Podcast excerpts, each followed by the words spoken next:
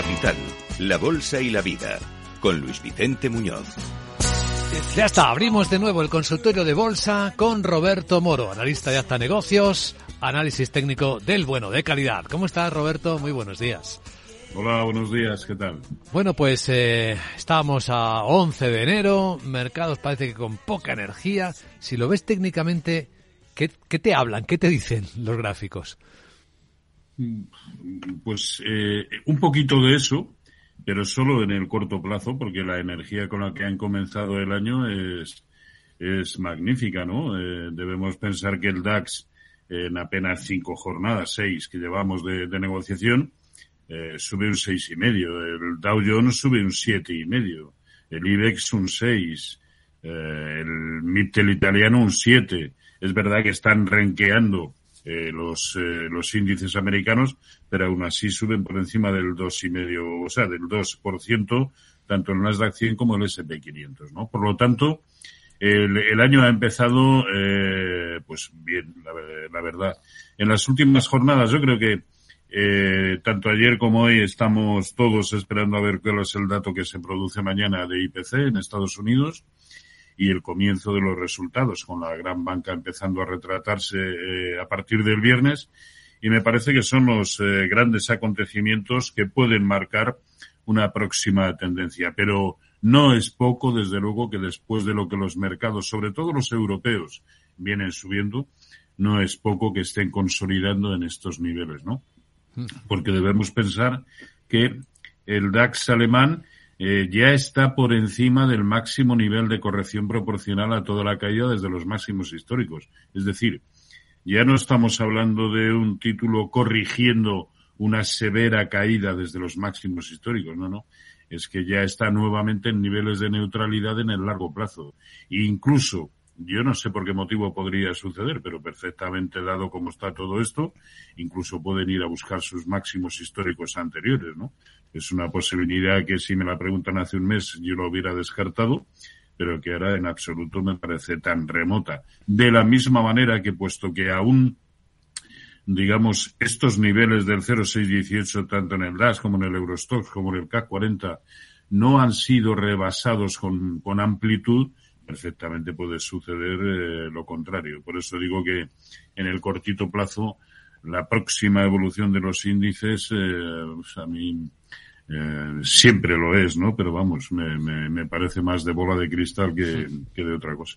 Bueno, de eso no tenemos. Bola de cristal aquí no hay. No. Aquí hay trabajo, aquí hay gráficos y hay lectura eh, inteligente y mucha experiencia acumulada, claro, a lo largo de tantos años de trabajo de, de, Roberto. Bueno, bienvenida a las preguntas de los oyentes de Capital Radio. Ya sabéis que es tan fácil preguntar como escribir un correo a oyentes arroba capitalradio.es o dejar la pregunta grabada en el WhatsApp en el 687 050 600. Vamos a empezar por el correo electrónico. El primer correo que entró hoy es de Mario y te pregunta por Hot Tiff de la bolsa alemana.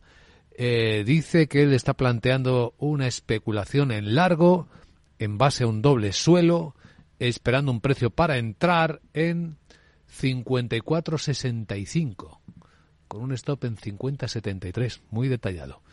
Hot Tiff en la bolsa alemana. Vamos a ver. ¿Sabemos el ticker?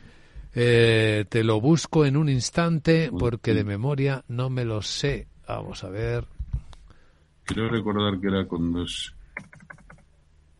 Pues eh, a ver, es que no te crees que es. ¿Cómo se escribe Hotif? O A H O C H. H O C H. T I F es el nombre. H O C H Hotif. Vamos a ver. El ticker es Hot H O T en el en el mercado alemán. A ver si aparece. Hot, hot, así sería, ¿no? Más o menos. Sí. Ahí lo tenemos, sí, ya lo hemos encontrado. Hot Chef, sí. Vale, vamos a ponerlo en gráfico diario. Y decía de tratar de encontrar una, eh, una posible entrada en los entornos de, de 56, ¿verdad? Sí, eh, eh, de 54, bueno, 54-65 para ser exactos. Sí, 54.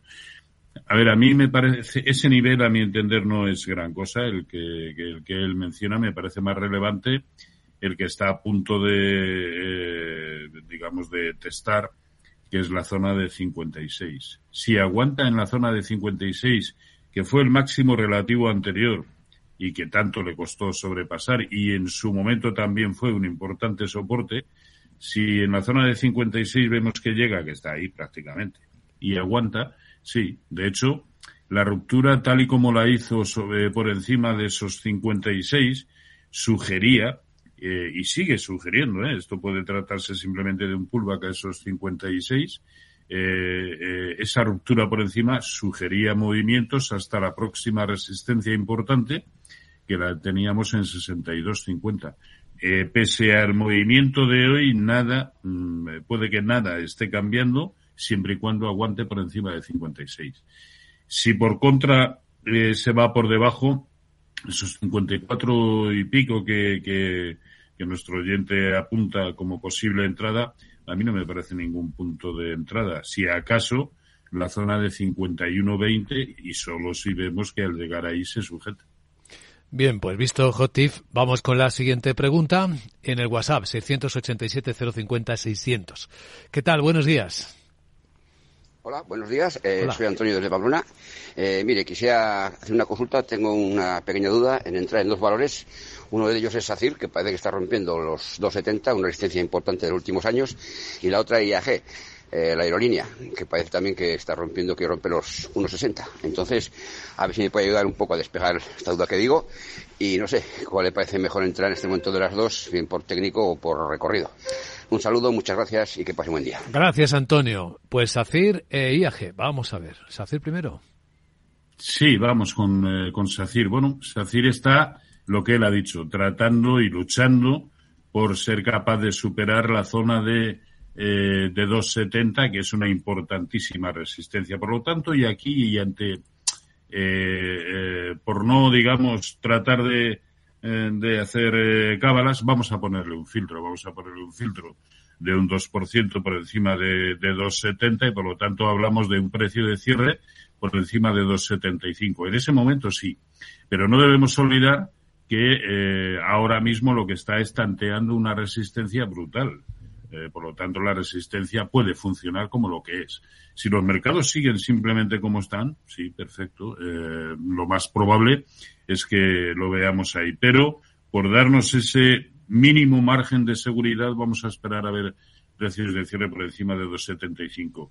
De no ser así, habrá funcionado la resistencia como tal y al contrario, quizá incluso lo que proceda sea la apertura de cortos. En cuanto a IAG, estaba hasta hace dos días exactamente en el mismo eh, proceso y ahora mismo se convierte, y esto es destripar un poco el minuto de oro, se Uy. convierte en una de las mejores opciones del mercado eh, del mercado español. ¿Por qué? Porque de la misma manera que eh, en el gráfico vemos claramente el, el nivelazo que significaba tanto en su momento como soporte como ahora como resistencia, 1,60 ahí lo tenemos. Soporte en la primavera de, del año pasado, resistencia inmediatamente después, resistencia, resistencia y lo ha superado y ojo con los filtros eh, en principio pertinentes. Por lo tanto, a mi entender se convierte en una de las mejores opciones. Es más, estos niveles ya empiezan a significar el 0,382% de Fibonacci de toda la caída que se produjo en 2,56. No se rompe habitualmente una resistencia de este calibre para quedarnos solamente en el primer nivel de corrección proporcional. Ese era 1,62, incluso ya estamos por encima.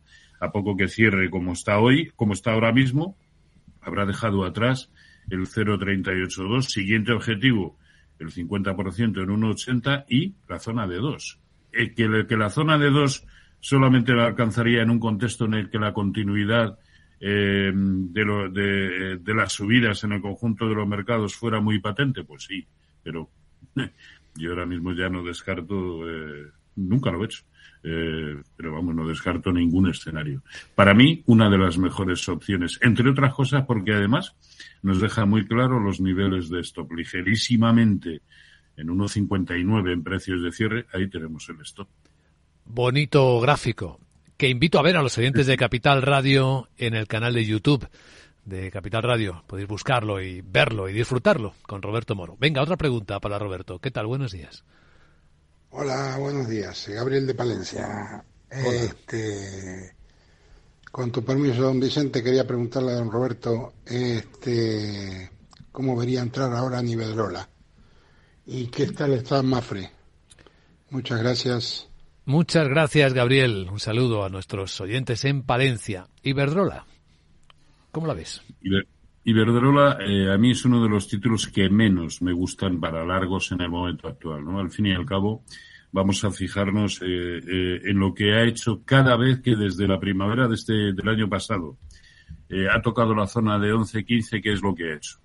Aquí lo vemos, una caída enorme. Volvió a atacarlo a finales de agosto, caída enorme hasta el mismo nivel, prácticamente hasta 9 eh, la penúltima vez ha sido eh, eh, a mediados de diciembre, caída hasta 10.50, no gran cosa, pero es que ha vuelto a atacarlo y sigue yendo para abajo. No, a mí me parece incluso una de las mejores opciones. Si pierde la zona de 10.60, me parece una de las mejores opciones para cortos en el mercado español. Desde luego no lo veo en absoluto entrando ahora mismo para comprar. Al fin y al cabo, vamos a pensar que me estoy equivocando, como tantas veces, y, que esto, y que y se pone a subir. Es que sus máximos históricos los tiene en el entorno de 11, 15. Realmente nos merece la pena, estando en 10.80, asumir el riesgo de comprar ahora eh, por un más que improbable, al menos para mí de momento, recorrido hasta unos máximos históricos que serían insuficientes, porque si vamos buscando eh, que sería un 3% más o menos de rentabilidad sobre sus máximos históricos, donde tenemos que situar el stop de, un 3, un 4%, donde tendríamos que situar el stop loss en un 1, 1,5% para que la ecuación riesgo-rentabilidad nos saliera eh, coherente. No, a mí no me parece una buena opción. Está bien trazada la cuenta. La otra era Mafre. Y la otra era Mafre. Sí. Eh, que, que, me parece que, que a ver, sí, lo, lo, recordaba un poco y vamos a limpiar esto. Está también en, en el mismo contexto que SACIR, tratando de superar una resistencia enorme. Esa resistencia era, es la zona de eh, uno, uh, uh, uh, ahí, está, ¿eh? 1,85. Y es que está ahí. Es que está ahí. Si es capaz de superarla, el problema es que en breve se va a encontrar con lo que fue el origen de toda la gran caída eh, en la pandemia, eh, con 1,93. Y, y me parecería insuficiente también el recorrido como para tomar eh, posiciones, ¿no? así que solo con precios por encima de 1,93 me parecería coherente tomar posiciones compradoras. O que vuelva para abajo y en el entorno de 1,75, como ya ha sucedido en las dos ocasiones precedentes, pues ahí se sujete. Esa puede ser también una buena zona para entrar, a no ser que los mercados en ese momento estuvieran perdiendo soportes, que estaríamos hablando de los soportes eh, de los mínimos de octubre, eh, bueno, y de los mínimos muy recientes en los mercados americanos, no en los europeos, porque para eso faltaría mucho todavía, ¿no? Es más, eh, o hace ese movimiento de búsqueda de la zona de 1,93 o eh, habrá puesto de manifiesto que la resistencia vuelve a funcionar como lo que es y lo mismo que sucedería en el, que en el caso de SACIR, pues a lo mejor es incluso buena para cortos. Muy bien, eh, seguimos en un instante en este consultorio de bolsa con Roberto Moro. Capital, la bolsa y la vida.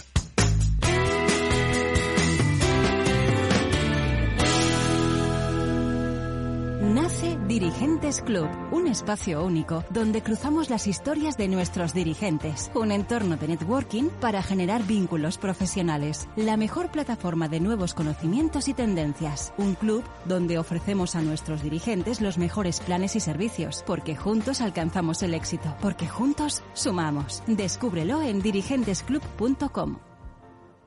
Hey, asistente, busca cómo invertir ante la subida de tipos. Hay aproximadamente 37 millones de resultados. ¿Quieres que los lea? Uf, mejor que no. Puedes seguir buscando entre millones de contenidos, pero un asesoramiento de calidad solo te lo dará un especialista. En Renta 4 te ofrecemos un servicio de asesoramiento gratuito siempre que lo necesites. Entra en r4.com y descubre cómo te podemos ayudar. Renta 4 Banco. ¿Quieres más?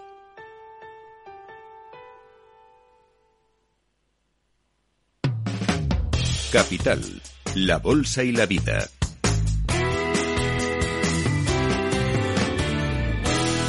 Luis Vicente Muñoz.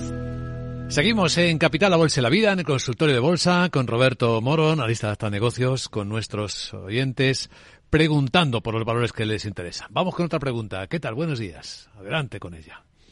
Buenos días, Francisco, desde Vigo. Tengo una pregunta para don Roberto Moro. Quería preguntarle si Acerinox ha roto, se puede considerar que ha roto la resistencia de los 9,80 y pico y que mm, puede ser interesante subirse al carro porque las siguientes resistencias están bastante arriba. ¿eh?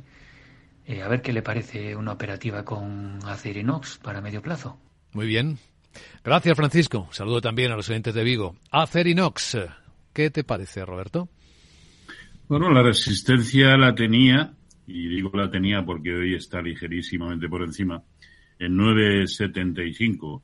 Eh, por supuesto, aún sí en el caso de ArcelorMittal, pero no, eh, Acerinox aún no ha confirmado eh, con los filtros pertinentes por encima de ese nivel, ¿no? ¿De qué estaríamos hablando? Eh, pues de la zona de eh, 9.90 aproximadamente para pensar que efectivamente eh, ya eh, se ha producido la ruptura, es decir, lógicamente cuanto más margen le damos al alza, eh, menos posibilidades hay de que se trate de una ruptura en falso. ahora mismo lo que está haciendo en las últimas tres jornadas es pivotar precisamente sobre la resistencia. Tiene que confirmarla.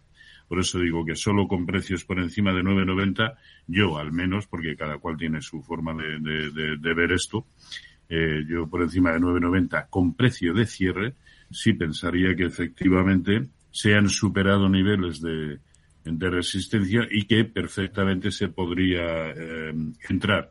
Eh, pensando que el siguiente objetivo, que en este caso sería el 0,618% de Fibonacci de toda la caída desde 11,70, pues el objetivo tampoco sería demasiado ambicioso en primera instancia. Esto no deja de ser más que una resistencia que puede perfectamente quedar traspasada, ¿no?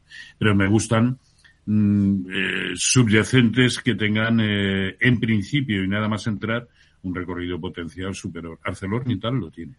Mejor que Acerinox. Muy bien, sigamos con más preguntas de correo. Leo un correo que eh, escribe Ángel, que nos sigue directamente desde Ávila. Eh, dice que también nos ve por YouTube. Muy bien, Ángel.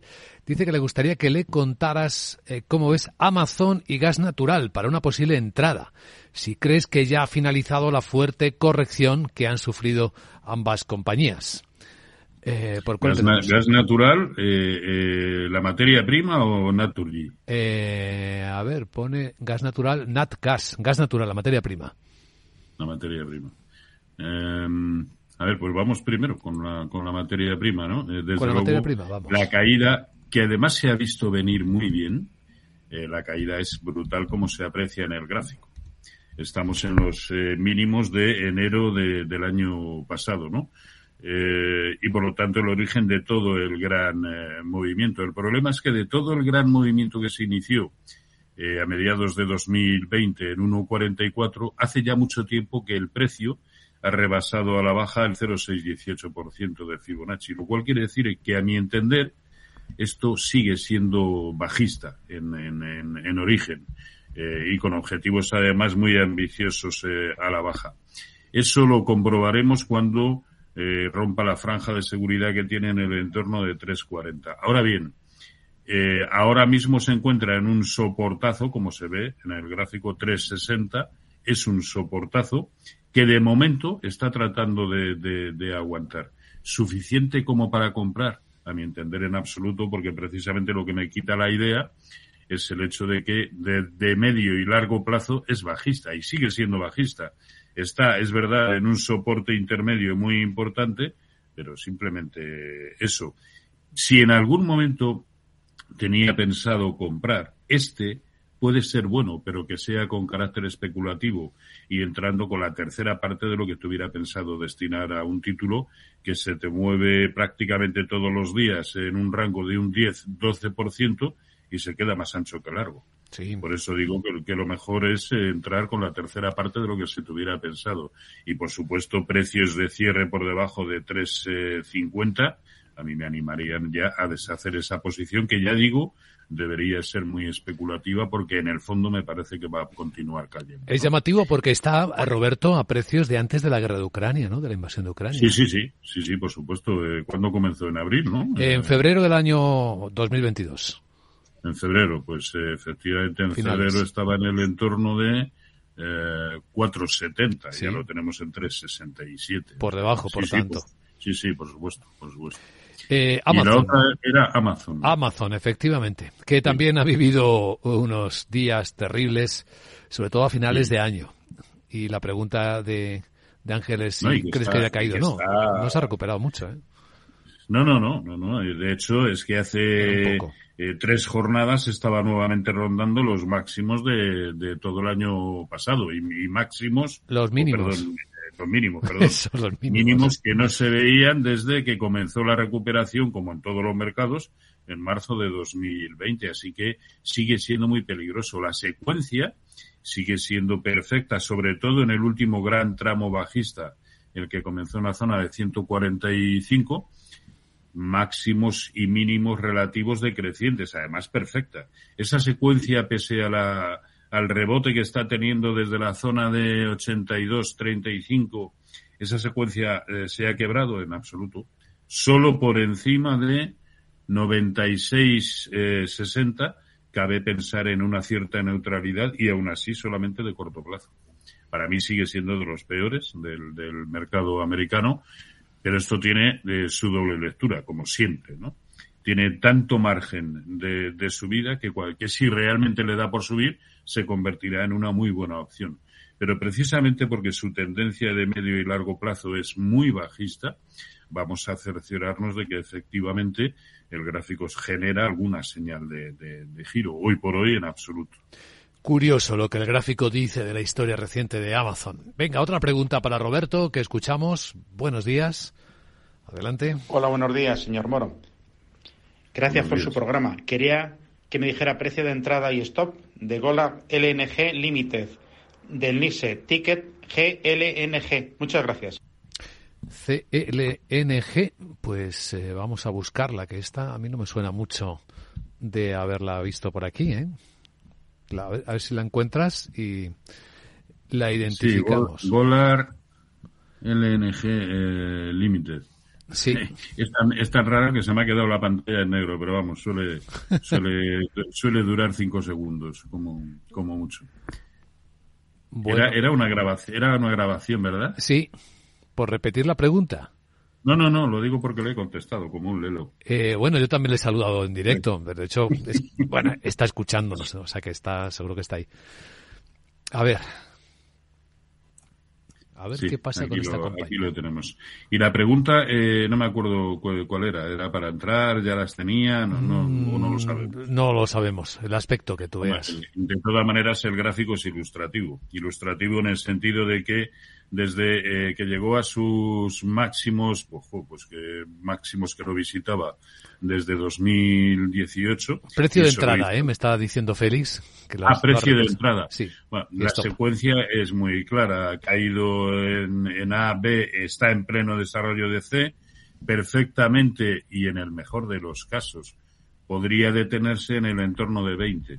Si ve que llega a 20 y ahí se sujeta, sí, ese puede ser un buen nivel para, para tomar posiciones eh, compradoras, ¿no? Mientras tanto, yo me abstendría, porque eh, incluso dentro de lo que es supuestamente esta onda C, eh, que está en desarrollo, ya se ha ido por debajo de los mínimos de A, con lo cual, sí, parece lo más probable que se vaya a la zona de 20, 20, 20. Ese es el nivel que debería aguantar y, y de hacerlo, se convertiría en una buena opción, sí. Pues Golan LNG, que nos costó entender el nombre, es un, un nuevo protagonista en nuestro consultorio. No conocíamos esta empresa ni su comportamiento. Bueno, todo el mundo atención porque llega el minuto de oro. Veamos, querido Roberto, ¿qué tienes en tu menú de posibles ideas para este momento de mercado? Bueno, el, actual no parece el mejor día para tomar grandes decisiones, ¿no? A la vista del dato que tendremos mañana y de los resultados trimestrales que comenzaremos a, saber el, el, viernes, ¿no? Pero eh, a mí, por ejemplo, me gusta mucho el Nikkei para largos. Se puede hacer perfectamente a través de futuros o de, o de CFDs. Eh, y en cuanto a títulos en concreto y para quienes crean que esto perfectamente va a continuar al alza y, yo no, lo discuto, yo simplemente tengo dudas como siempre. Eh, en el mercado español, ArcelorMittal, eh, dentro del sector bancario, Bankinter, CaixaBank y, y sobre todo Unicaja me parecen las mejores opciones. IAG me parece una de las mejores opciones y también Telefónica e Inditex. Y luego en el mercado europeo también me gustan Unicrédito, ING y ThyssenKrupp, que es el que me parece puede, puede hacerlo mejor. Pues ahí está, menú completo. Como siempre nos regala Roberto Moro, la lista de hasta negocios. Un placer, como siempre, mil gracias por ayudar a nuestros oyentes. Roberto, hasta la próxima. Cuídense, un saludo. Chao.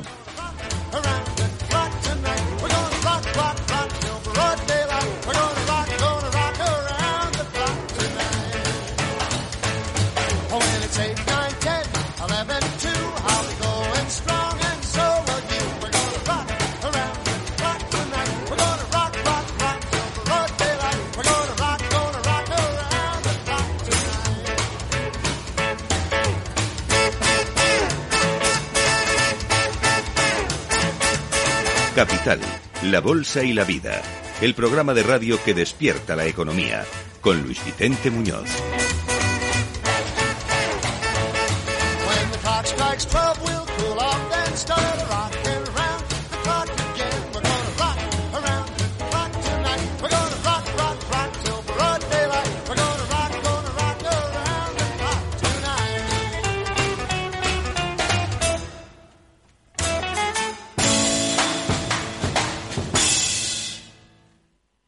A los impagos, vitamina D, la fórmula de información empresarial exclusiva de Informa para minimizar los riesgos y facilitar la toma de decisiones.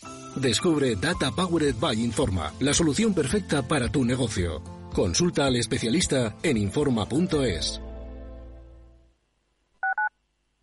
Capital Radio 103.2 esto te estás perdiendo si no escuchas a Rocío Arbiza en Mercado Abierto. Eduardo Martínez, cofundador de la FinTech Tokio. El mercado africano también está creciendo muchísimo. Hay que tener en cuenta que tanto el mercado asiático, africano y latinoamericano es un mercado donde hay más penetración de móviles que de banca. Por lo cual, eh, propuestas digitales que puedas tener en el móvil son muy eficientes para ese tipo de mercados. Mercado Abierto con Rocío Arbiza.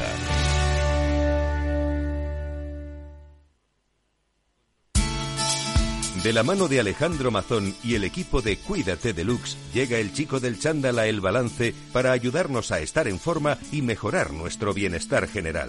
Los miércoles a las ocho y media de la tarde en El Balance. Capital Radio.